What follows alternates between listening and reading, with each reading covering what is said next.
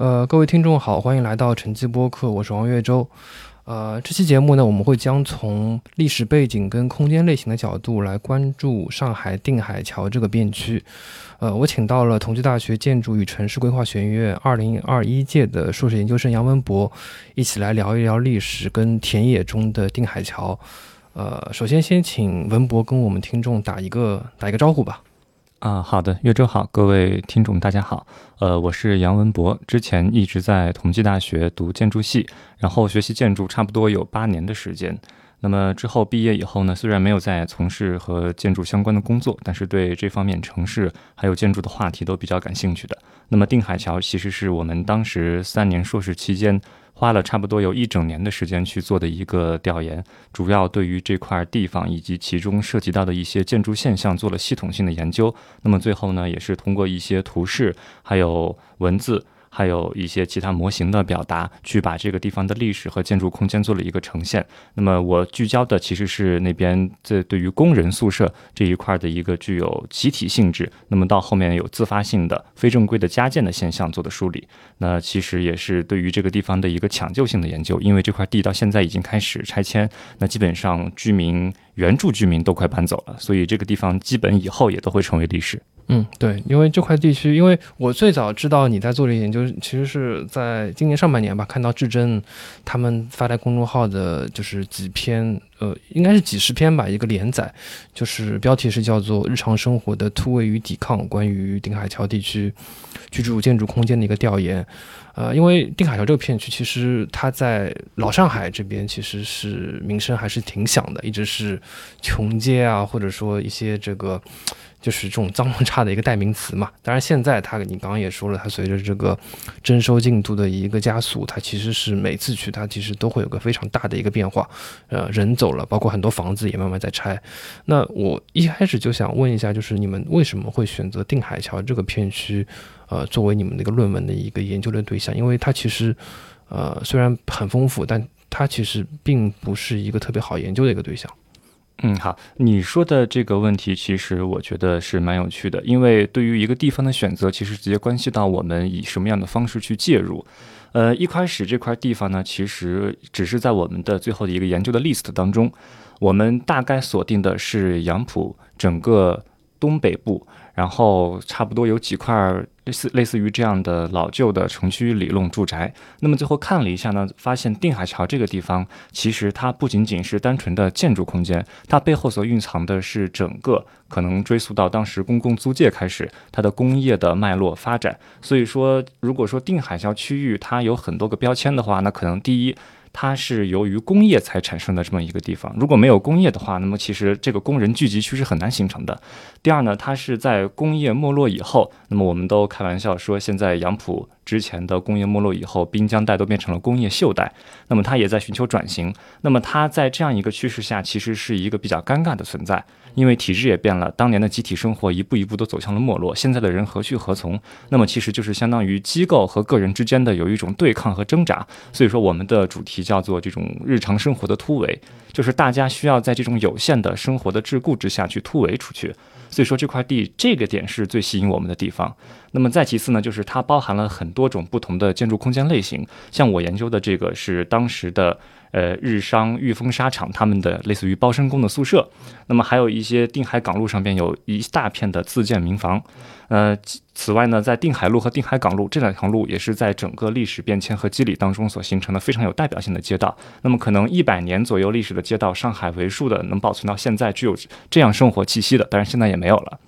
其实不是很多，所以综合这么几点来看的话，我们最终选了这块地方。然后我们团队主要是执政的张斌老师带着我们一起去做了为期一年的这方面研究。嗯，了解。我们先就是在进入我们这个就是项目的内核之前，我们先理清几个概念。因为刚刚你也提到了，那边又有一条路叫定海路，又有一条路叫定海港路，然后那边就是整个区域的片区的代名词叫做定海桥。嗯，这其实三个跟定海相关的名词，其实是指代的，其实是三个完全不同的一个东西。对，呃，定海桥呢，我们就是现在其实那边还有一座桥叫叫做定海路桥。对，定海路桥还存在啊。那那座桥其实是呃连接着杨浦区跟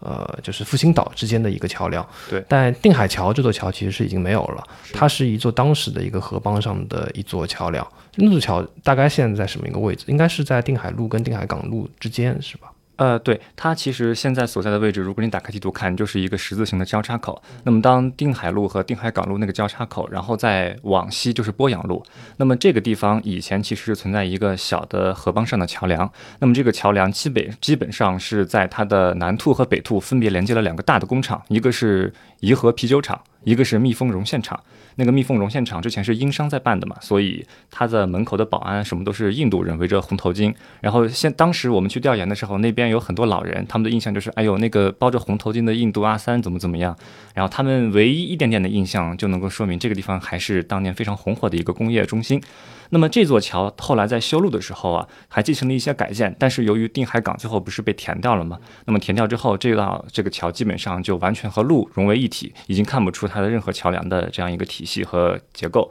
但其实定海桥围绕这个桥本身的话，它也泛指一个区域，因为当时人们基本上是会以这个区域当中比较有标志性的这样一个建筑或者构筑物作为区域代称，所以它基本也泛指从这个桥以它为中心，周围可能北到平凉路。南到凉州路，然后东西可能也包括一两个街区这样的一个大概的板块，这是老的定海桥人才会讲的这样一个地理区域。说明白了这几个概念之后呢，我们就讲讲就是你刚刚说的一个，就那个片区的一个底色，为什么会有这么多的一些移民会选择到呃这个区域？然后这些移民他们又分别来自什么地方呢？嗯，好，那其实如果说到这个话题的话，我觉得可以从。工业这个角度切入，因为工业是它本身这个就是跟你刚才说的一样，是整个区域它的一个底色。那其实这个我觉得最早应该追溯到明朝年间，就是因为定海桥这块地，我们当时查阅史料，它成路是在唐末宋初。但是以前呢，由于它并不是一个滨江的地块，所以来说没有工业发展的一个优势。大概到明朝年间，当时有一个大臣叫夏元吉，他是永乐年间的一个水利大臣，看到这块当时还叫吴淞江。这个吴淞江又泛滥，然后因为上面连的就是太湖水系，而且它自身的这个河底也非常浅，淤泥又多，不利于航运，所以他就做了一件事情，就是把下游的一条支流的河道更改，然后新挖了一条范家浜，然后重新从这个吴淞口注入的那个东海那边，所以基本上他当时做的这件事情，我们历史上叫做黄埔夺松。因为就是把黄浦江变成了一条主流，然后吴淞江从此以后就从以前泛滥的主流变成了一条支流，也就是今天的苏州河。所以我们开玩笑说，你问上海人到底哪一条河是你们的母亲河，大多数老上海人会告诉你是吴淞江，因为黄浦江是后妈，因为是后来造成的。但是由于这么一改的话，这个河道就流过了今天的杨树浦区域，所以就让它变成了这样一个滨江的具有工业先发优势的地带。那么当时在租界开辟以后，这个地方大多数都是英美租界后边合成的公共租界，有几个好的优势：第一有水，因为它濒临黄浦江嘛；第二有地，大片的都是这种芦苇的空地，然后也没有什么开发，所以说外国人就愿意在这块空地上重新建造这个工业。那么当时建完之后，尤其是在这个甲午战争失败，然后我们签订条约，允许外商来华设厂，大批的日资啊、英资啊，他们的厂商就沿河修建，因为。考虑到这个工业原料还有成品的运输，那么其中比较主要的呢，可能就是棉纺织啊、水啊、电厂等等。那么棉纺织业它是又它比较呃一个代表性的劳动密集型产业吧。那么当时由于他们要找工人，正好当时一九三十年差不多这十年当中，苏北。发生了一些比较大的洪灾，所以那边有很多难民过来。那么再加上中间有抗日战争、解放战争等等，所以说很多战争难民也会过来。那么再加上当时沙场他们跟中国的包工头，呃，用上海话讲叫做“纳摩温”，他们会跟纳摩温合作，纳摩温也会帮他们去，呃，对苏北地区招很多小的工人过来。那么基本上就是这几种移民类型，最后汇聚到定海桥这边。那比较有可能是工业来说比较适合的工种，比如说小的包身工或者是一些女工，因为当时我记得好像是看恩格斯他的一个笔记，就是说这种沙场工人，他们要在开水当中把这个蚕茧弄开，然后呢要把这个细的蚕丝一点点的包出来，所以说小孩子的手比较细嘛，女生的手也比较细，所以他们不太愿意招男工。那基本上就是小的包身工招过来，就居住在我们现在四四九弄这个宿舍。那么很多可能没有能够受到公司青睐的，或者说他们只是想来做一些呃机会的等待，他们就会在外边自己简单的搭一些坯屋啊，或者是呃在路边的加建。那么一开始最惨的有那种滚地笼，就是所谓的在河边像船一样上面搭一个，对对对对，搭一个茅草屋。那么后面稍微发展的了一点的话，就是沿着路边，可能沿着工厂的围墙啊什么的，他们自己去搭一些屋子。那么基本上来说，当时四四九弄的设施，虽然现在看我们很破了，但是它代表的是一个有工业身份的工人性质的住宅。那么其实我在那边和很多老人去聊的时候，他们给我的几个感觉就是：第一，当时他们很早就通了电，然后六几年也通了煤气。那么七十到八十年代，每家每户都有自来水管了，这个基础设施在当时整个片区来说都是非常领先的。然后后来呢，由于一些集体性质的设施，比如说食堂。然后还有一些澡堂，还有甚至他们的托儿所、小学等等，那么或多或少受到这个时代的影响，慢慢都没落掉了。那这个时候，他们才慢慢的处于下风。那相反呢，外边的这些私房，一开始虽然可能不景气，但后边一层一层自发的加建，因为这个事儿没有一个机构去束缚你，那么你自己就建嘛。然后大家就百花齐放，各有各的心思，为了满足自己的生活需求，所以就在。基本上是定海路一路之隔，你能看到两种截然不同的这种机理模式。嗯，对对，就是那个自建房其实是特别有意思，就是在就是还没有征收之前，就你能看到就是每栋房子就是千奇百怪，有些人会造的特别特别高，然后上面会放一些鸽笼啊之类的，有些人可能就是在某一层就放了很多这种植物啊之类的一些东西。呃，我我不知道，就是你在就是做这个研究之前，你到定海桥有没有来过？有没有？观察到这样的一些比较奇特的一些现象啊！我之前在研一和研二的时候，在假期也在这个地方考察过，所以当时其实没有特别深度的介入嘛，只是感觉有几个特别直观的印象。第一呢，就是这种四四九弄的秩序特别强嘛，因为它是一排一排的公房，然后进去之后却发现有些可能它也是不同年代建的，那么有些已经非常老破了，那有些质量相对还比较好，那么加上他们自己居住者的改建之后。千奇百怪，就当时第一时间你是摸不着这个规律是什么，或者说他们的策略手法，你有的能够看到，就是你刚才说的，它不仅是私房上有鸽笼，那么自己公房上他把屋顶戳个洞，然后上面架个梯子，又盖了一层鸽笼。然后当时我就觉得，原来还能这么做，这个到底是谁管？那为什么会允许这种情况发生？那以及这个安全隐患到底有多大？那么甚至后来后来看到，呃，有些一层他们自己搭一个皮屋出来，那当时我还能理解啊，这可能比较方便吧。然后我又看到有些二层，比如说靠着围墙的，他直接跨了围墙做了一个二层的加建。那相当于一层给你留了一个通路，我二层直接就是把我的卧室或者是我的厨房拓展出来了，啊，这个当时我是大吃一惊，我说这个结构还可以这样做吗？那后来又跟当地的人聊了很多之后，我才发现啊，这其实不是一代人的事情，这是从当时他们的祖先或多或少可能都和包身工或者是和沙场的工人有关，那么到后面一代一代的传承，然后最后可能胆子慢慢也大了，然后机构的管理也逐渐松散了，在机构和个人的博弈之间，最后产生了这样一个，我们就。很细称它像牛皮癣一样的整个建筑群，所有的建筑基本上都有这样的加建，所以当时是比较震撼的。那么对于私房那边呢，其实我觉得它比公房而言，一个。比较大的特点就是你能够明显看到它加建的痕迹，就是它是有很明显的代际区分的。那可能一开始它就是田帮筑路以后，在那个河帮上搭建的一层小房子，那么后面呢，它又可以建二层、建三层。那么这期间呢，其实也涉及到了一些邻里关系，甚至说家庭内部的关系。比如说我生了三个孩子，那我每个孩子都要建，那怎么办呢？那我可能所以上面我就建的稀奇古怪。你看到啊，怎么一个楼梯有些可以直接上二层？那可能这就是分家以后造成的结果。所以说，当时如果没有仔细去理解它背后的整个机制的话，其实是很难摸索到这个现象的脉络的。这也就是为我们之后的研究埋下了一个从兴趣来说，或者是从问题的角度切入来说这样一个铺垫吧。嗯，你刚刚提到了，就是很多不同因素给到这些家电产生的影响，就既有这种宏观层面的这种经济啊、社会啊，包括可能国内的一些人口政策啊这种。整个政治政策对他的影响，呃，也有包括一些可能微观层面的，就是一个家庭内部，他可能生了几个孩子，然后他他孩子之间有些可能，呃，他经济上比较允许，允许在外面购房，他可能就不需要这家庭；有些人可能不允许，那可能还需要大家挤这个房子。呃，你这边就是通过你这个研究之后，你总结出来哪些呃因素会对他们居民的这个家建产生一个非常显著的一个影响？嗯我觉得这个首先可能是要从机构方面来考量了，因为我们首先要澄清几个概念，就是像四四九这样的房子，它既是公房也是公房。就第一个工可能是工人的工，这个好理解嘛，就是工人居住的房子，由工厂建造的，所以说它一开始的管理方是工厂。那么在当时，呃，我去采访的时候，当地居民跟我说，在包身工时段，他们还分了早班和晚班，然后轮流来睡这个床铺。那么当时上下铺，这是完全是一个宿舍的状态。你看着可能它的开间也就三米三，然后高度呢也二层的高度最多也可能就四米多一点，所以说再搭个阁楼什么的，那当时楼上楼下可以住二十五个人。嗯，只有使用权其实。对，那么当时其实作为这样的工房来说，工程是不允许你加建的。那后面可能胆子大的工人稍微搭一点点，类似于这种储物间之类的，呃，对，储物间，或者说我单纯搭个床铺，有我的亲戚朋友来了，我偷偷让他住一下也可以。但是当时包工头、哪门温什么查的也是非常严的，他不允许你这么搞。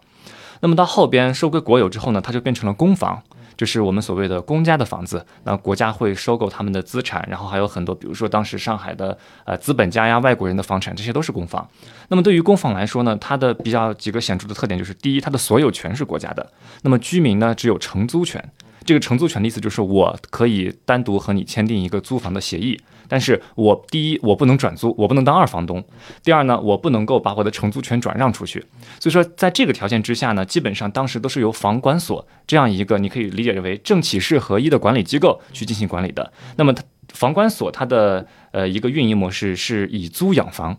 我每个月向你每间房收一定的租金，但是这个租金很少了。我记得去年去调研，他们说好像还是三十多块，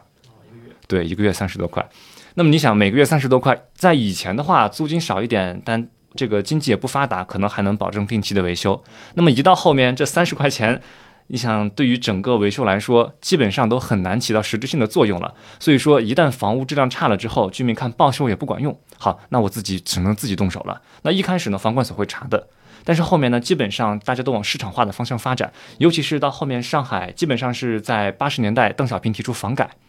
那么房改以后，很多公房都是可以出售的，甚至围绕公房提租、公房出售。上海当时也是试点城市。那么当时有一个条件，就是必须是成套的公房可以售卖。那么对于四四九弄这种，它没有独立的卫生间，没有独立的厨房，所以它不算成套，它是卖不出去的。那么相当于它就被时代抛弃掉了。那房管所也不管，然后也没有人帮我们来修，怎么办呢？居民只能自己建了。所以说，一开始可以说是机构和政策的束缚对于它的加建产生了比较大的影响。那么到之后呢，完全就是看你有多大本事，你有多大胆，你能够怎么样去平衡你和邻里之间的关系，你就可以去造。那我举个例子，当时我记得去采访一家的时候，他们是住在二层，那么一层呢，他自己搭建了个批屋，然后二层就想跟他说说，哎，我能不能在你的基础上继续建呀？我甚至可以愿意，你担心你的结构不稳，我帮你把你的整个屋顶先翻一遍，然后我再去建，我甚至还可以给你点钱。那么这就是一种居民之间相互协商，最后呢一二层都加建。那么一开始就你刚才说的，可能是比如说房子内部一开始我们都是有天井的，那么这就涉及到了一个个人希望一层觉得啊这个天井嘛有就有没有就没有吧，但是二层觉得哎呀我这踩这一块儿我很希望把它封起来，于是我就和一层商量，那么一二层达成协定了，OK，那我愿意，比如说我们中间稍微可能有一些金钱方面的交易，我把这个天井封起来，这样干的人多了以后呢，基本上个人的行为就会影响到集体，那么当时的机构房管所一看到啊，既然你们都要封，那我统一帮你们封掉吧。然后封掉之后呢，就会在二层的晒台上面加一个小屋顶。所以现在去看那个航拍图，但凡有这种小屋顶的，都是后面由于个人行为导致集体的活动，从而统一加的。那么很多也开始二层的晒台也都是露天的。那么他们为了能够更好的使用呢，就会邻里之间相互商量，我们都把它封起来。那么如果你们谈拢好，房管所也会帮助你们把它们作为一个统一的修缮。那基本上这类型的建造在。呃，随着房管所的没落以后，也越来越少。那么后面就是完全是自发的加建，尤其你刚才提到了，都是人来住的嘛，加上建国以后的两次人口高峰，那一次可能建国以后的这种补充性的增长，再一次呢，就是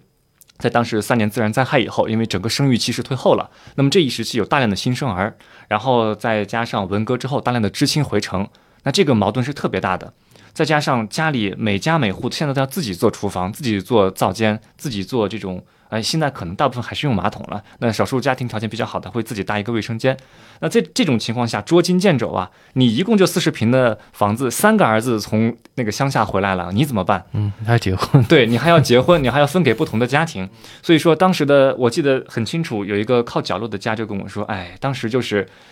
盼着儿子嫁出去，好，他们的房子空下来，留给下一的下一个儿子成家，那就以此类推，留给不同的人住，轮流住。那老年人可能就是爷爷奶奶这辈过世之后呢，房子又稍微宽裕一点。所以说小时候基本上就是你看这两层，中间做一些夹层，做一些加建，那满打满算可能要住十几二十号人。那这个情况其实到后面慢慢的随着这波人的远去，有经济实力的人出去购置新的房屋才稍微好一点。所以说，我们看到的已经不是当年最壮观的景象了，但是它的整个空间结构，还有房屋的一些加建模式，我们现在还是看得到的。嗯，了解。就是你刚刚提到的这些加建因素，它其实很好玩，而且它直接就影响到它加建的不同的类型。就是既有它在呃，就是它房子内部可能去分割成分割出不同的空间，啊，也有在这个房子的外部去占用空公共空间，比如说搞一个这个。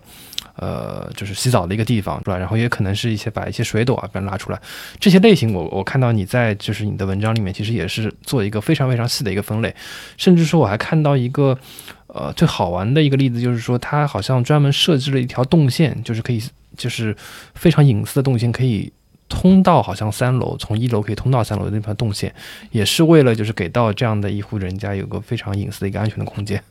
这个其实是很有意思的。对，呃，这个我可以补充一点，就是当时我对这个情况也是比较有兴趣的，因为其实大多数他们的那个楼梯要么在室内。要么呢就是室外，像我们今天一样，一个非常陡的楼梯上楼就好了。但他那个楼梯比较奇怪，他因为是内户靠着围墙，他直接从围墙转折一下，然后直接一个平台就跨到二楼了。我当时惊呆了，我说这到底是个人建的还是机构建的？后来内户的主人呢跟我说，其实也涉及到了家内分家的这么一个事儿。一一开始居住的都是一家人，无所谓嘛。那么后来呢，因为楼下这个可能是兄哥哥成家了，那么楼上的弟弟每次过来呢，还要先走到哥哥的卧室里，然后他通过一个楼梯上二楼。他觉得这样实在是不爽，那么最后呢，兄弟俩可能商量好了，然后就去找房管所。那最后呢，基本上就是可能自己花一部分钱，我们把这个外面的楼梯建起来，把里面的楼梯卸掉，这样外面可以直接上二楼，保证一楼的隐私。同时呢，一楼在他二楼的这个楼梯下边搭了一个小的类似于厨房，这样的话他做饭呢也有一个着落了。所以基本上就是两兄弟协力去把整个交通体系推到了外边。那在外人看的话，你觉得这好像是一个公共建筑？就为什么还会有这样一个我们所谓的双手层的一个感觉？那其实它背后其实是这样一个，也是被迫无奈的举措。嗯，感觉这这户人家家庭故事应该挺精彩的。对，它它既有这种分割的，也有这种齐心协力去造一个东西出来。但实际上就是它那个家建，其实还有很多普遍类型，就是我刚刚讲的，就是这种，呃，在外面就占用公共空间去造，而且这个占用空公公共空间去造，它可能。在就是上海本地人跟呃一些外来务工者的这个呃不同身份的背景之下，他可能呃使用公共空间的这个使用方式可能也是不太一样的。这个我觉得我我看到你在文章里也是着重有写这一块，而且专门拍了很多照片。嗯，这个其实是考量到他们对于自己生活品质的一个追求吧。就是你刚才说的，可能外来的人如果他是暂时居住的话，那么首先他在加建的时候，他不会过多的考虑这个。呃，房屋的使用度、耐用度，他觉得就是我临时搭一个棚，我们所谓的简棚，气候甚至是不封闭的都可以，我临时用一下，那么我也不考量我有什么隐私。那即便到现在能够看到整个四四九栋里边有一个杂院，非常有意思。那个杂院里基本上住的都是外来的一些务工人员，我当时去问过，他们可能一个月也就七八百块钱的房租，所以说他根本不在乎什么隐私。我基本上做饭，我就在门口搭个桌子，这就是我的厨房。然后呢，我如果想洗衣服，我放个洗衣机，这就是我的洗衣间。结果呢，旁边的四四九住户他们就觉得很害怕，就是相当于我们之间形成了一种对抗。那我虽然也是加建了，但是我是比较正规的加建，我还是要考量到我自己的生活状态的。那我可能搭一个 P 屋，然后我外面呢看到你们这样的景象，我会搭一个这个防盗窗，然后把我所有的这个开放空间都挪向我们自己内部人这一圈，我不会向你做任何型的开放。那么所谓呃这个外来务工人员他不管这些的。那既然你封闭了，好，那这个院子都归我用。所以进去之后，你能看到就像刚打过仗一样，所有的东西都是乱堆的。然后呢，整个院子空间搭衣服，也就中间横一根绳，他也不管周围人用不用，反正大家都是临时的嘛。所以说这个呢，其实能够反映出不同的生活策略对于他们家建的一个呃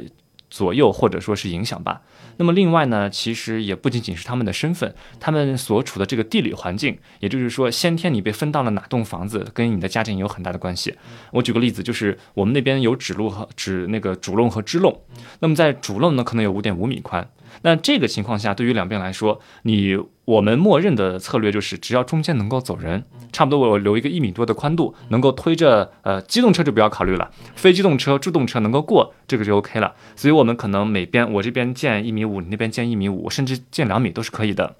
但是主路呢只有两条，剩下大部分是只有呃这种两米不到的支路。那这个地方就比较尴尬了，所以说居民呢，第一，谁的胆子大，谁先能够抢占地方。先不要管别人愿不愿意，我先把这块地方占了。我可能就在我门外，我造一个一米进深的一个小皮屋当灶间。好了，我造了之后，就代表着对面基本这个空间是再造不了了，否则中间过不了路，你就是罪人。那我只能跟你相错着。比如说我造一个小小的，类似于一个家具室，我们都不可以不用把它称之为构呃这种建筑物，像构筑物一样，我就摆一些柜子。然后我上个锁什么的就 OK 了。那另外呢，可能有些人就商量好说，那我们两边都建，但我们都建的稍微窄一点，进深不要太大。这样的话，我们可以双方都获利。那有些最就是空间大的，相当于一层而言啊，它就是住在拐角的这种，它左边是主弄，右边是支弄。那这怎么弄呢？这很简单了，我直接搞一个对角线，我拖拖过去，相当于我整个主弄旁边我可以拖我的空间，我做灶间什么的。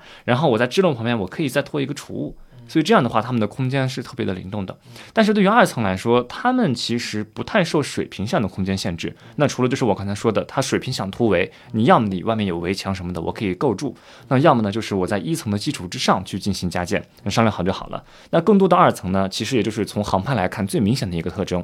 就是二层它会在自己的呃所谓的我们叫这个坡屋顶或者前面的晒台上做各式各样的建造。嗯，比如说对阁楼是内部的，我们可能看不到嘛。嗯。那么外边为了阁楼能够有更好的这样一个呃高度空间，它会做这么几种，比如说我小的开一个老虎窗，那可能这一开始就是胆子小的人也没有什么钱，我开一个看看房管所管不管？哎，不管，那我可以扩大一点。那我最后呢，相对于来说，只要我不移动屋脊，我可以把整面屋顶我都翻起来。这样的话，室内盖阁楼其实真的就是有两层的感觉了。那么后面胆子更大的啊，这都不管啊，那我直接造一层吧。所以我在上面又造了第三层，然后在三层我还再造一个小的晒台。所以这样的话，你能看到基本上从二层上去能够住三户人，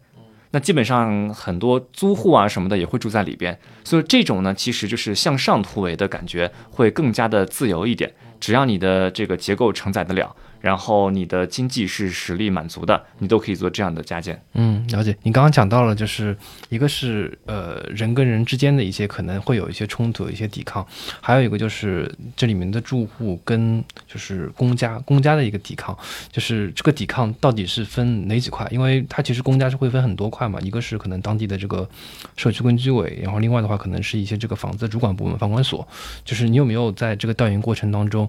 就是有遇到一些或者说。有听他们说过一些这样的一些抵抗的一些实例呀，嗯，这个也是有的，但基本上也是和房管所相关的。因为当时房管所还管的时候呢，前两年我当时听一户人家讲，他们看别人把晒台有的封掉了，他们说，哎，那我也封一下吧。因为当时那户人也差不多家里有十几口人呢，他就把整个呃晒台上构建了一个像灶间一样的东西。那么当时房管所就来跟他谈了，说你如果造这个呢。好像我记得是当时他们有一个子女在外地，可能想回来，然后呢，房管所就相当于跟他谈条件了。你如果那个子女想回来，要办什么什么手续，那你这个东西就必须要拆掉。所以没办法了，他就拆掉。那么很多房子的一些小的改动，后面都被抹平了。其实也都是房管所一开始管的力度比较大的。哦，是通过这个东西来去交换，就是办办手续跟这个房子去做交换。哎，这个是有应该是一个个例，它不会形成一个普遍的概念。但当时基本上来说，呃，租界呃不是租界，就是房管所，它会通过各式各样的条件去限制你嘛。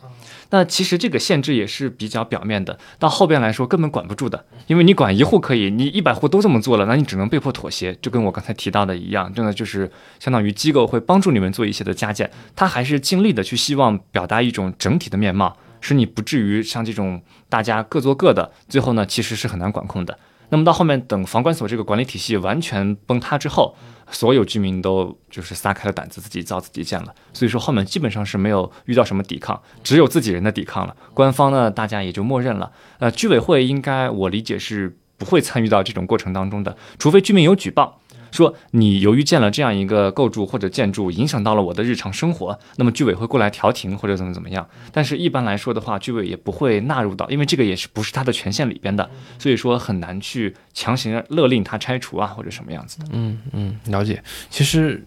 人跟人之间抵抗，其实是里面最丰富，可能也是争议，就是这个竞争性更大的一个部分。对，因为人跟人之间这个利益，特别是家庭跟家庭之间这个利益，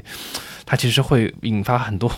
我们根本就想不到的一些矛盾在里面。是的，你当时在整个调研过程当中，嗯，比如说呃，印象比较深的一户家庭或者一户呃，就是个人，大概是怎么样的一个情况？呃，我举两个例子吧，可能是这是比较极端的。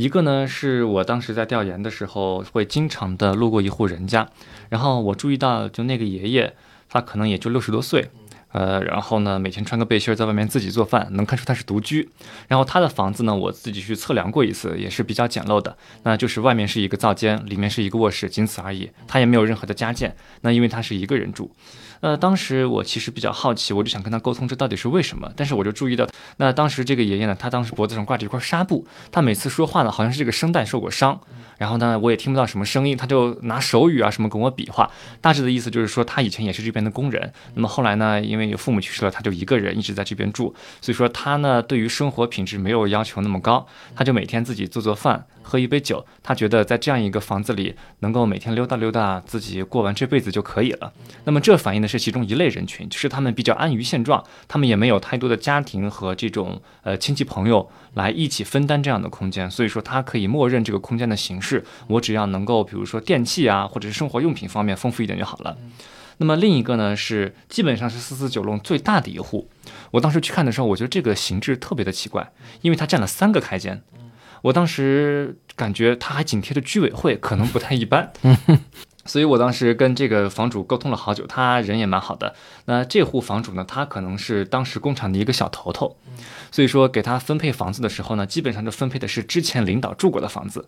啊，那这个房子比较有特点了。首先，它是办公和居住的混合体，它的这个最大的一个开间是当时还在日本人开厂期间，日裔的员工，就是他们日本人的职员办公的一个办公室。是文职员工，一层还有一个马桶，现在都还在的。这是当时里边唯一一个抽水马桶。然后二层呢，就是他们正常的一个办公公室，分可能分了有两到三间吧，一间大的，两间小的。那么后来呢，日本人走了以后，这个当时的领导，这个历史他也描述不清楚了。总之就是当时的领导就把这个办公室纳入自己的这户呃我家里，然后中间的墙我打通。当时我去看它整个装饰的线脚啊什么的都是特别好的。那么这个整个建筑的结构，他说当时也都是现浇的，也非常的坚固，非常的美观。啊，后来呢，呃，他们又扩展了一个，就是相当于把两户。呃，这样的一个居住空间弄到一起，那么中间当时还跟居委会之间有一个小花园，这个小花园之间还有个出入口。那后来干脆看，嗯，算了，我是领导，我就把这块也占掉。结果占掉以后，就在上边，呃，首先底层搭了一个灶间给下面的人用，那么上面呢，他搭了一个类似于晾晒的一个平台。到后面呢，他自己觉得可能这个。功能叫进一步扩充，于是在这个平台之上，他用钢结构搭了一个楼梯，在上边又用简单的这个结构加了一个棋牌室。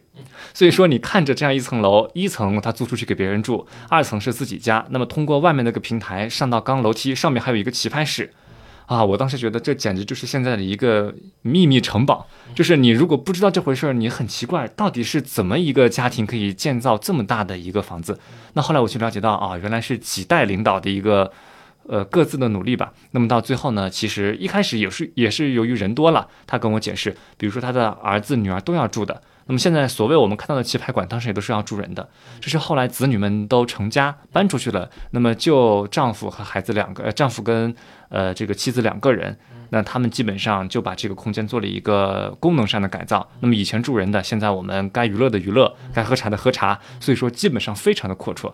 他当时还跟我讲，哎，我们两口子住这个房子，我是不愿意走的，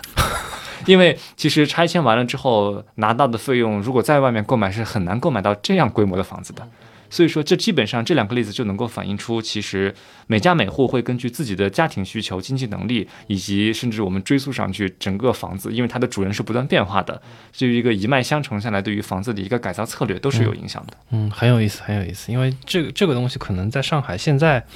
就是。就是近几年，其实我们可能是在一些城中村可能还能看到，别的地方基本上看不到这样有历史痕迹，特别是有这样，甚至可能说是接近百年的一个整体痕迹，比如说两到三代人痕迹的一个改造的一个痕迹。四九九龙这一块，其实。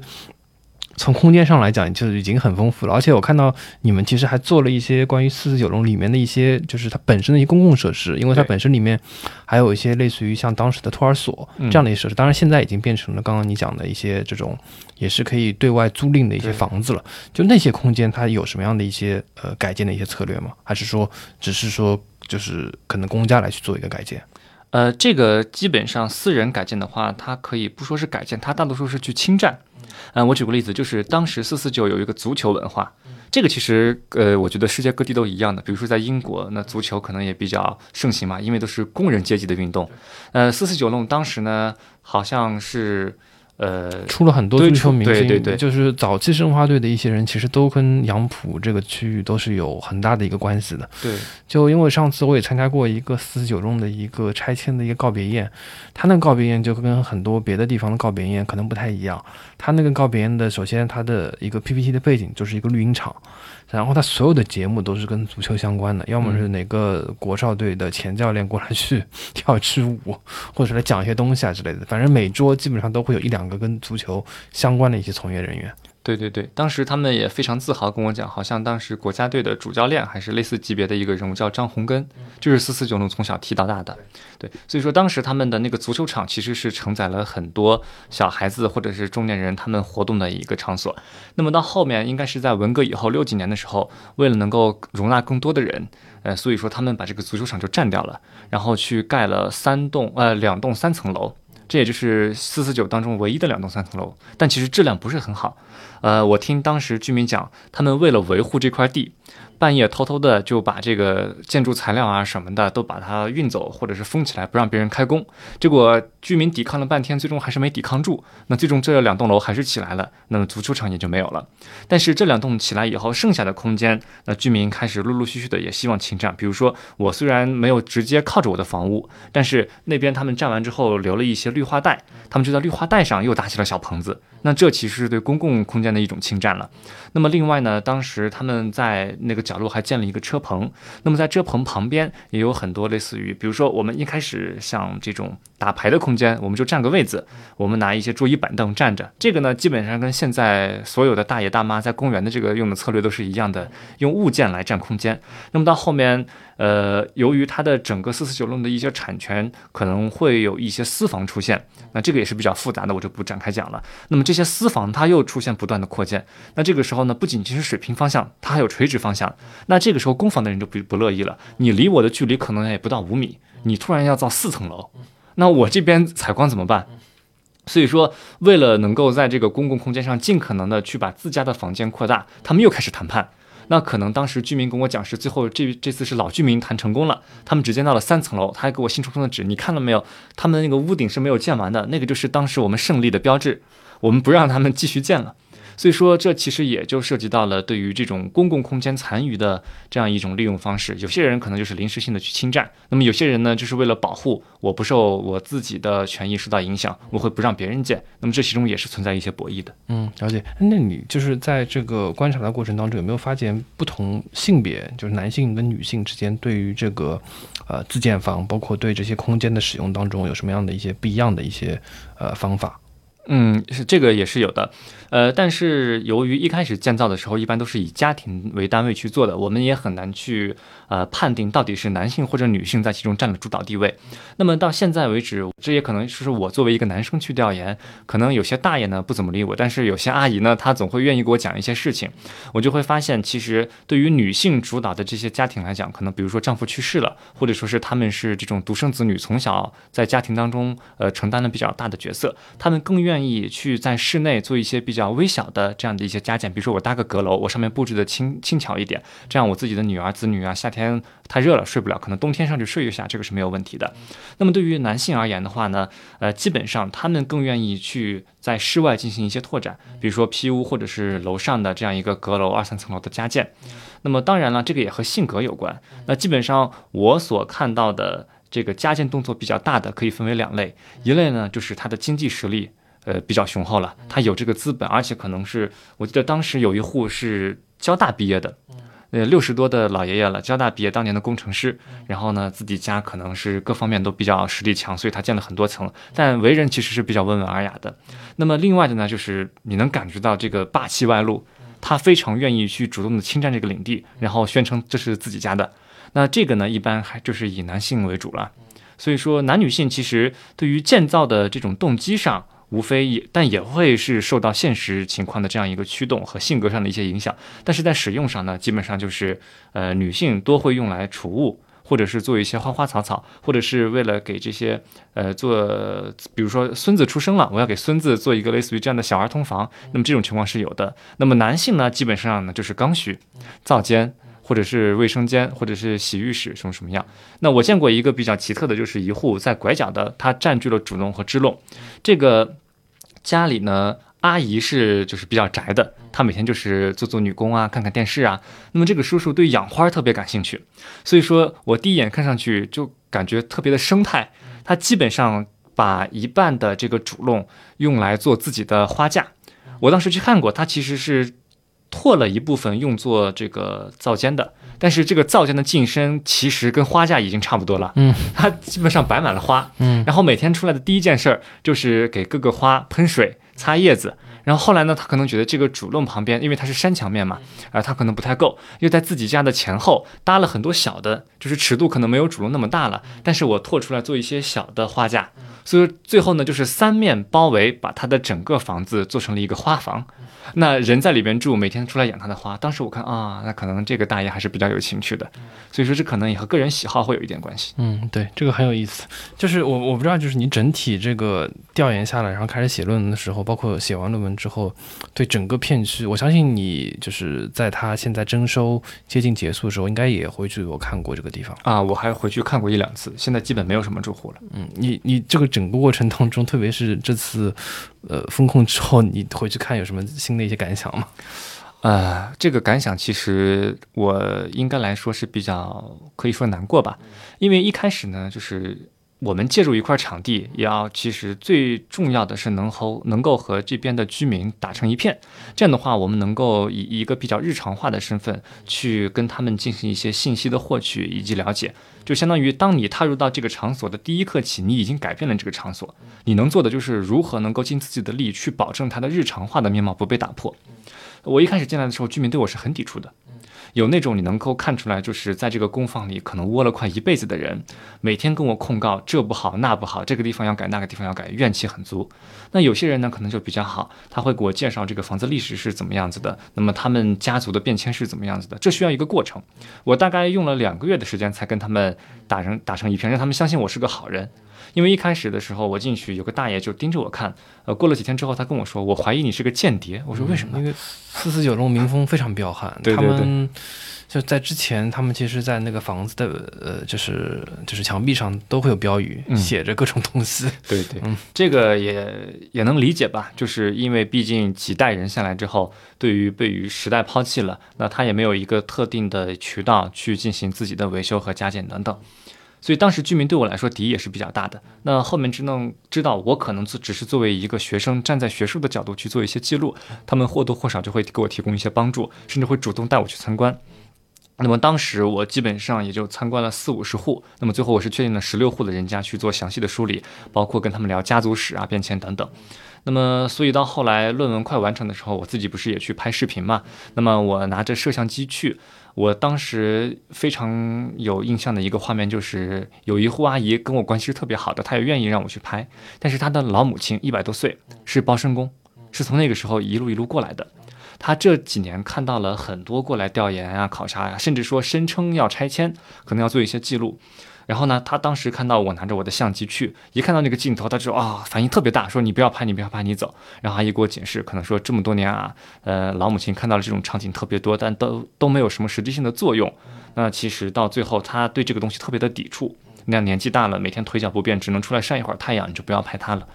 我当时心里其实挺难受的，就是我们只能做一个记录，做一个研究，那么其实我们也没有什么力量去推动这个改变。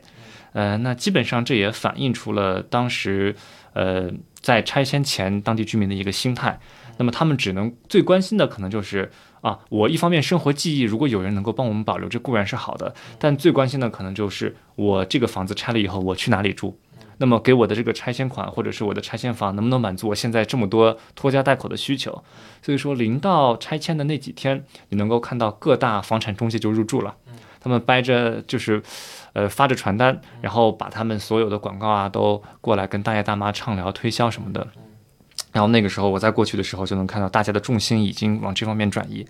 再后来基本上都搬走之后，我再去了一次，那就看到很多家具。那以前呢，可能就是作为一些占场子的，我刚才说到的，可能对于这种空间的这种宣示主权的，那么现在也就是东倒西歪的放在那边。那很多之前他们像水斗里刷鞋呀什么的，鞋跟刷子也都没带走，但是整户家已经没有了，就是你能够看到他们家建的痕迹还在。那么这个时候，尤其是就是那些当时就采取了一些极其不正规的，比如说像简棚，还有像自己拿一些塑料家具拼成的这种搭建的这种临时性的构筑，他们的破败程度会在几天之内变得特别明显。这时候你能感觉到这种人去楼空，一点生活气息都没有了。那么偶尔几只猫能从家里窜出来，啊，你就感觉像建立一个废弃的影视基地或者是一个鬼城，类似于这样子的。其实当时心里还是蛮难受的。嗯，当时家建其实也是为了生存，那现在这些东西被就是被遗弃在那边，其实他们也是为了下一步更好的生存。嗯，对对对，就相当于作为一个印记了。对，正好那个讲到建筑，就是因为你们学校其实也是在那个杨浦嘛，嗯就是我不知道你从你们学校这个杨浦到定海桥这个杨浦，包括现在滨江那个杨浦，这个几个杨浦之间，呃，你在来回这个穿梭往来的时候，你会不会有一种时空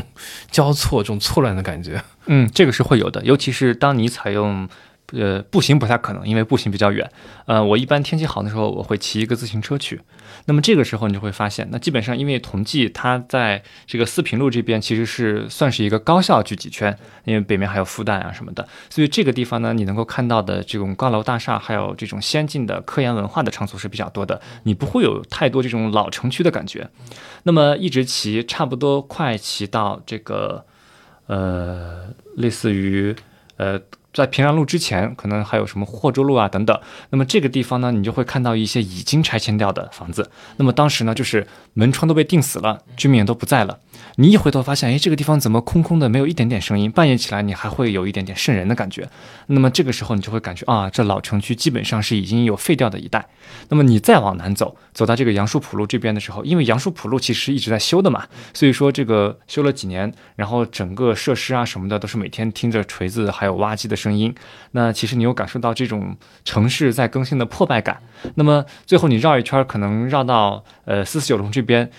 尤其是定海路这一条路，是这一路上从北到南唯一的生活气息还保持着，而且还特别浓厚的这样一个场景。所以说，整个时空的穿梭感是特别强的。但其实你看了之后，你能够相当于你不是在穿梭时空，你只是在目睹一个老城区一步一步可能走向，比如说拆迁将来再更新的一个快进版。所以说，你能够看到其中的一些结局之后，你再去看生活场景，你会觉得啊，这个真的是特别的感动。尤其是当时我记得有一次我去，我还看到定海路上买菜买鱼的人啊，他们其实虽然也都是挂着二维码，但这个地方可能是老年人比较多，他们都是现金交换。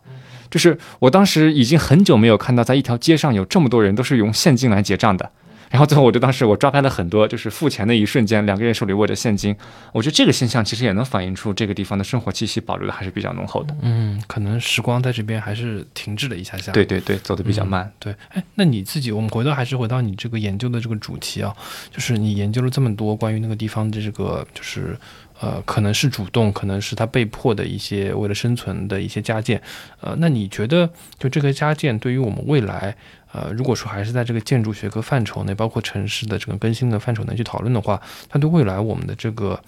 呃建筑设计上有没有什么样一些呃启示？因为就是上海这样的一个地方，它其实还是要去不断的吸纳外外来的人口的嘛。外来人口他可能刚来的时候，他肯定也可能跟这些呃当时的移民一样，他可能会面临的这个呃呃居住，包括可能钱上的一些难题嘛。你觉得像他们这些处境，我们未来有没有一些更好的解决方案？嗯，我觉得这个肯定是会有的。但是由于四四九它本身是具有特殊性的嘛，它可能历经了日本人、国民党、共产党三个统治时期，所以它的历史的这种复杂性，使得它整个居民从一开始的难以开，就是被受到束缚，难以大开手脚去做一些改造，到后面完全的，就是相当于我什么都不管了，一切都自己来做。那其实是从收敛到我们打引号的放肆这样一个阶段的。那么期间呢，其实能够看出来，机构和个人一定要存在一个动态的平衡。那就比如说，尤其是像这种大型的社区，我们如果去建造的话，是不是设计师能够完全预料到他们的生活场景？这个是很难的，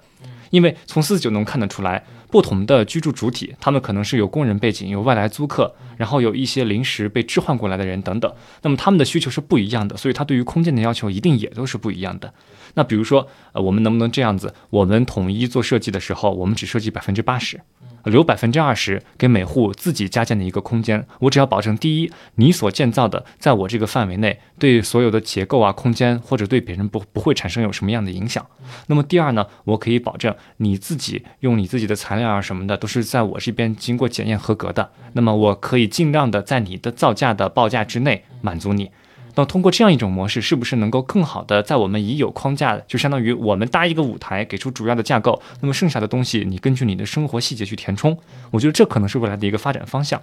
那么二来呢，就是因为其实现在增量还是比较少了，存量越来越多。那么一旦牵扯到这种建筑和城市的更新来说，里面会牵扯到的不仅仅是空间问题。它有物权问题，有这种这种归属问题，你还要考虑到别人的生活记忆、生活成本问题。那么在这种情况之下，是不是我们能够让居民更多的去参与到我们的城市更新当中？就比如说现在可能会有很多的社区共建，那居民自己给自己出方案，出方案之后，因为他们不是专业的，但他们可以提诉求，然后建筑师去针对性的满足他的诉求。那这个我觉得可能也是之后对于这种。建筑的更新，或者是城市的一些偏针灸类的更新的一个策略吧，就是更多的能够。自上而下变成自上而下和自下而上的一个结合，我们讲可能是一个腰部逻辑，就是我们把腰这一块作为一个衔接点，把上下的诉求都沟通好。那么这个其实对于城市发展来说，或者说居民自己本身的生活质量来说，都是能够得到保证。嗯，就是把它可能加建自建的过程尽尽可能的去做前置啊，就是在可能最早设计或者说去做方案的时候，就把他们的这些需求能够尽量的去收集到、收集清楚，满足满足，尽量去满足。嗯，但其实也能够预料到这。一定不是一蹴而就的，就是说你不可能能够提前五十年预知他未来的生活是什么样子的，所以说一定要留够足够的缓冲空间。那这个可能是之后我觉得我们需要考量的一个点。啊，对，就是留个公共空间，让他们去 能够去做一些这样的一些措施去去做。因为像呃去年去年长安新村其实它就是做了一个成套的一个改建嘛，嗯，呃成套改建之后，它其实呃包括它自己居住上，包括它的交易的这个可能性上，其实就多了很多的可能。嗯，呃，所以说居民在因为本身如果不做这个成长改建的话，其实它也是有非常非常多的一些加建跟自建在这里面的，只是说它可能这个幅度，包括它的整个的这个规模上来说，不及四十九龙这么的大。嗯，因为毕竟长沙新村它其实呃时间来说还就是也就是七十年嘛，对，更晚一点，对，更晚一点。然后它本身居住的这个人的一个呃整体的这个标签跟面貌，相对来说还是比较呃共和国的第一代这个比较优秀的工人嘛，可能跟两万户那个年代，对对对，就是可能还是不太一样。然后那边是有那边的方案，但是像四十九龙这样的一个方案，它可能也就没有方案了，就是可能就是留在你的这个文章里面了。嗯，对的，对。哎，那边最后我看你们文章里面的这个关于街区跟商业的这个部分是你做的吗？啊，对，定海路这边也是我负责的啊。了解，那这个商业上有什么样的一些特点吗？呃，也是这样子的，其实做生意嘛，呃，我们从一开始的这种呃，类似于摆摊售卖。就是我可能提一个扁担，然后挂两个矿物过来卖就好了。那到后面呢，但凡规模开了以后，就会有一些管理。那么其实对于他们最大的影响就是能不能把摊摆在外边，因为定海路本身不是一条宽的街道。那么它的生成逻辑是这样子，因为呃它的西边是四四九弄，那么东边是那个定海港路。呃，对，东边是定海港路，但东边那个大的不是有一个工厂嘛？之前说过那个颐和啤酒厂。对，所以说它基本上是在两个围墙之间。在围墙之间，那我一开始会有一些工房，我可以单独的去把它做类似于合作社，或者说是类似于这个当时公司合营结束之后，那可能会有更多的商店都收为国有了。那么到后面慢慢的这个私有化开始，也不是私有化，就是这个商业化开始之后呢，大家就把这个地方租下来自己做买卖。那有些都是自家时代的房屋，我自己做买卖，这也都是可以的。那么其实有一些商铺呢，他们就是完全用的是当时，呃那些难民或者是在这边聚居等待工作机会的人，他们沿着围墙搭建的一些房子，在这里面做买卖。那这其中呢，相当于他们已经对于整个定海路有一个侵入了。所以说你今天去看的时候，呃，我当时一开始也摸不着线索，但我后来发现了，你就找这个人行道。这个人行道上面有建筑的，这后面一定都是后来加的。那么没有加建的呢，基本上就是两边还保持着原来的街道面貌。所以说这个时候呢，对于这些小商小贩来讲，一开始没有任何的限制，他们可以把摊摆在外边。这条路一开始是不通车的，就是一旦你去看这个晌午的时候。呃，卖肉卖菜的人比较多，这个地方你推个自行车都过不去的，特别热闹。对，因为商铺其实当时说了，你能不能把摊摆在外边，这直接涉及到对于你这个曝光的一个影响。那其实到后面慢慢的，一开始是不让他们把摊摆到路上，那这个时候呢，居民说也行吧，那我就自己在上边，因为呃，好像政府给他们统一搭了一个雨棚啊什么的，那我自己自己在我的摊位面前，我在这个雨棚下面摊一个桌子，差不多，那我里面还是该干嘛，我的后勤啊，我的什么的。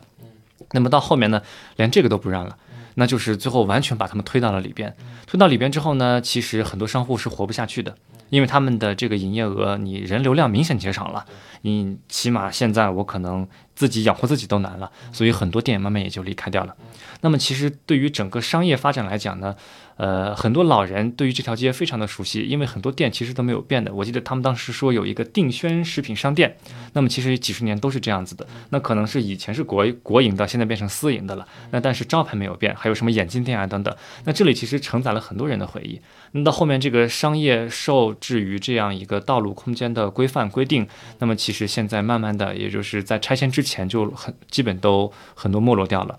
那么前段时间我又去看了一次，基本虽然是旁边都拆了，但是还有几间小的商店它还留下了。它留下来，这个时候呢，可能是旁边的一些人觉得这边是便宜的，因为整个定海路的物价。就是如果我们当时去没有吃早饭或者晚饭的话，在那边吃一顿，你能够明显感觉到哇，上海还有这么便宜的地方，而且这个烟火气也特别浓。去半夜去吃一碗炒饭，吃一点烧烤也是特别好的。但现在呢，除了个别的商店还留着，就是卖菜的，剩下的也都没有了。对对，这个非常，就是跟这边的人一样，人走了，它这个商业其实留存的可能性也就不大了。对，这个其实也是当地居民考量的一个点。他们当时说，我门口就是定海路，我买什么都买得到，虽然质量可能不是那么好，但是正常的。生活起居都是覆盖到的，那我搬到一个新地方，比如说你要把我拆到奉贤，那我怎么买东西呢？所以说，生活惯性其实是很难被打破的，这也是一种生活回忆，所以拆迁也存在这个问题。嗯，了解了解，很精彩。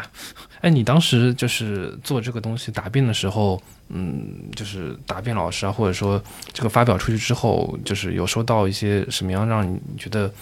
呃，很眼前一亮的一些反馈嘛，就是包括发在智智的这个号上。嗯，呃，这个过程当中是有的，但是其实，呃，这种反馈呢，更多的是集中在他们对，因为大多数对这个事儿不太熟悉，所以他们会觉得啊，原来还有这样子的呀。他们会可能是有些私信我，像比如说我视频发出来以后，他们感谢啊，让我们看到了上海有这样的地方。那这个视频，我当时我记得我抓拍到一个大爷，因为他们当时去倒马桶嘛，早上去买完早饭，顺便把马桶倒了，回来的路上就是左手早饭，右手马桶，这个操作把很多网友都惊呆了。他们说原来还能这么做呀？这其实。这就是很朋克的一件事情，那其实对于他们来讲，这是没办法的办法。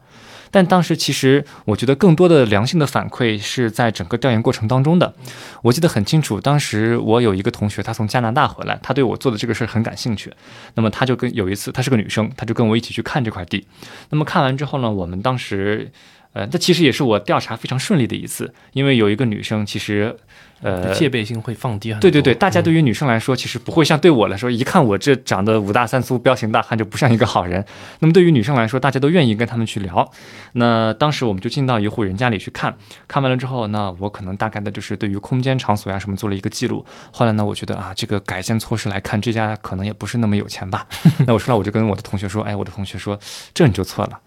他说，他作为一个女生，她仔细看了当时摆在那个桌子上的化妆品，说这里边没有一件是便宜的 啊！我当时心想，这个的确能反映出不同背景的人关注点是不一样的。那么她当时这个给我一个很积极的反馈，那就是我之后每次去，我可能会带更多的人，就是我可能每次去都会带我一两个比较好的朋友，甚至是不局限于建筑专业的，专业背景越多元越好。这样呢，会能够让我们以不同的视角给我一些启发。另外一个反馈呢，其实。这个我觉得也是。呃，和我老师他们经常做的一些项目有关，因为张斌老师之前不是在呃浦东做过一系列这种驿站嘛？那么对，当时这个其实你可以把它理解成一个惠民的一个基础设施。那我当时也非常的喜欢在滨江骑车啊什么的。那么有了这个东西之后呢，比如说我去洗手间，我去休息都很方便，我可以坐在里边看江景什么的，就是能够给民众一个体面的生活空间。就这个事对我其实当时触动也蛮大的。那么后来我在调研过程当中，其实我也就是尽量的去想。能不能怎么样去让居民的改建啊什么变得体面一点？那后来有很多居民就是给我出主意，就是他们自己改建呢，其实他们也是自己的设计师了。那么他会跟我讲这个东西怎么建、怎么用会比较好。然后，比如说，我记得很清楚，有一个爷爷就跟我说：“你看着这个，呃，楼梯有时候跟那个台阶，呃，就是进门的时候，这个距离比较大嘛。所以说，他们当时呢，就是在会在上面多自己用柜子或者什么多做一节，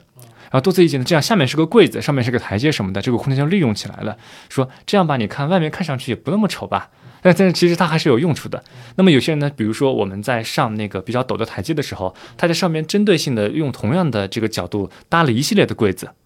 然后我说，哎，这个是什么呀？他说，这个都是我们自己建的，因为这个爷爷可能他之前学过一些木工啊什么的。说这把你看这个家具放在这里面就很美观，这就很体面嘛。啊，我后来也想，对，这个其实本质都是一样的，怎么样能够用体面的方式让大家的生活得到满足？这其实也就是对设计师一个功利的考量。那其实很多时候设计师要下沉到这个街区里，向当地的人去学习的。我觉得这些反馈对我来说，就即便不从事建筑行业，对于我如何去理解一些问题，这个都是有比较大的帮助的。嗯，其实对空间的研究，就说到底还是对人本身的一个研究。就你刚刚讲的第一个例子，就他是啥什么样的人，他其实反映在他对空间的态度上，其实应该会有一个非常直观的一个体现的。对的，嗯，这个还是挺有意思。嗯，哎，你自己就是现在虽然不从事这个建筑相关的工作了，业余时间还会对这样建筑的一些。呃，特别是这样的日常空间的一些议题感兴趣吗？嗯，这个还是蛮感兴趣的，因为一来是我本身对这种比较立足于现实生活的议题都很感兴趣，二来呢，其实我觉得学建筑学了这么多年之后，它培养的其实是你看待世界的一种方式。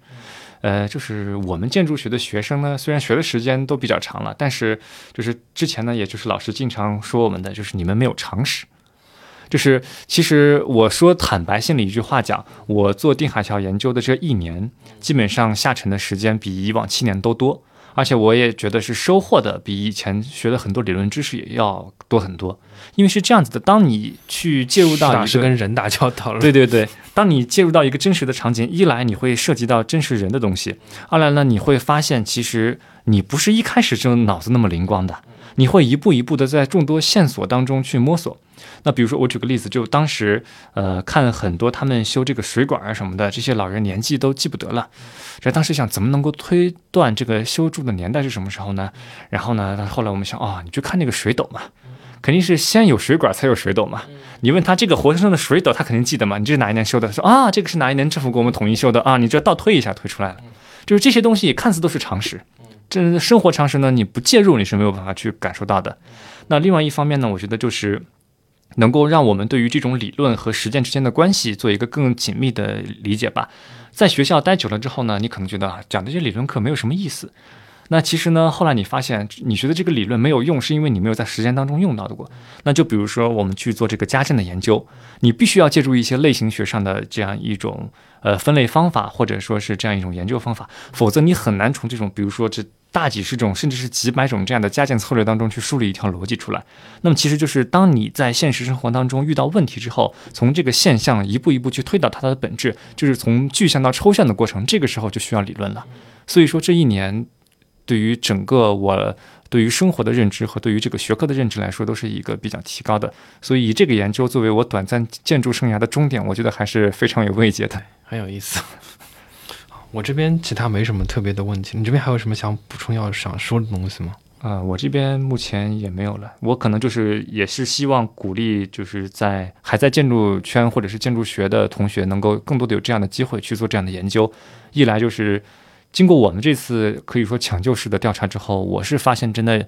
有些东西，如果现在不记录，将来可能就是空白。甚至甚至说我们不记录，别人也不会知道这些历史了。所以我觉得这是一件比较有意义的事情。那呃，就是说，与其探讨一些非常形而上的理念啊什么的，我觉得可能我们更要把一些精力或者是时间投入到现实问题当中，就是解决一个现实问题，其实也是更考验人的能力的。第二方面呢，我觉得就是。嗯，希望能够有这样更多的机会，去让现在的这个建筑学的学科能够一直下沉，甚至就是说，我们很多设计课，比如说条件允许的话，能够利用一年的时间，我专门抽这么长的时间，我进行一个完全在地化、落地化的一个探索。就是现在很有可能我们是没有办法去发现问题的，然后我们就去解决问题了。那这样的话，其实对于本身能力的提高，或者是对于这种目光的培养，其实是不太健康的。所以，先从发现问题开始。那发现问题怎么发现呢？就需要你去生活当中发现。所以，就像鸵鸟一样，要把头埋到沙子里，埋到生活当中去，一步一步去看。那就是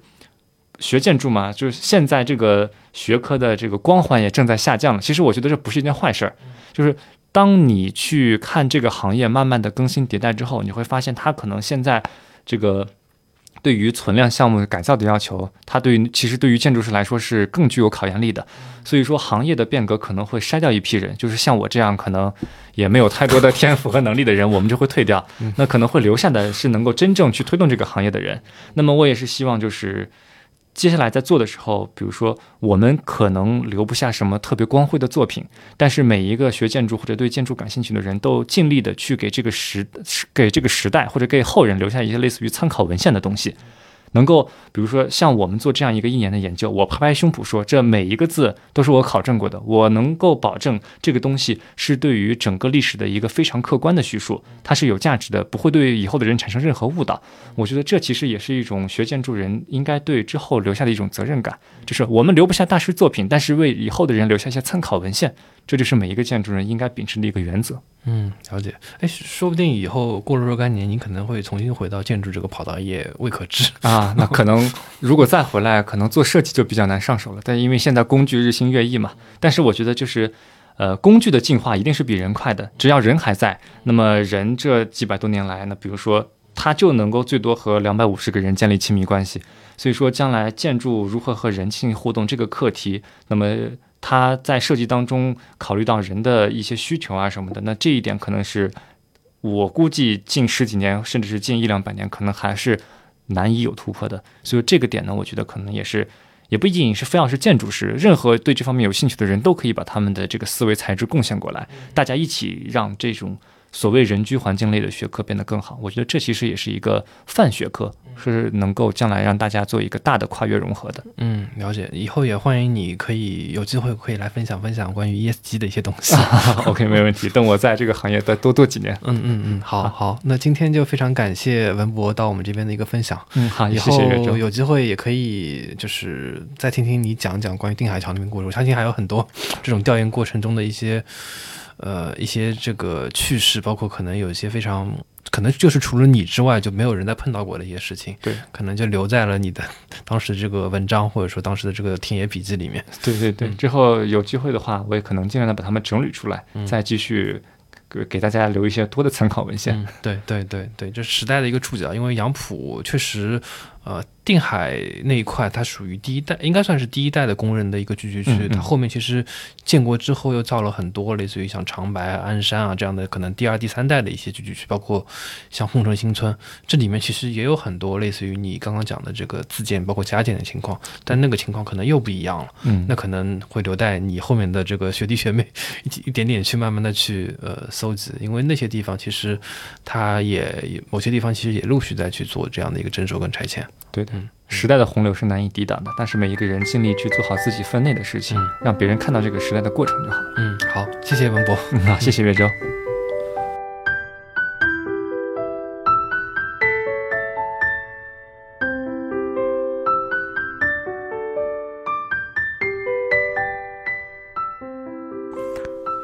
感谢收听本期节目，欢迎搜索微信号 cjbk。xcs 也就是成绩播客小助手的拼音首字母。小助手会邀请您进群参与讨论。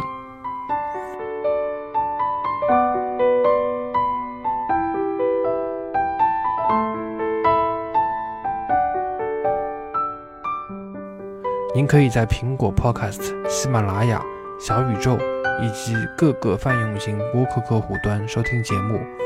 也可以在微博、微信上搜索“晨记播客”与我们互动。如果喜欢节目，欢迎在各大平台打分评论，并分享节目给您的朋友。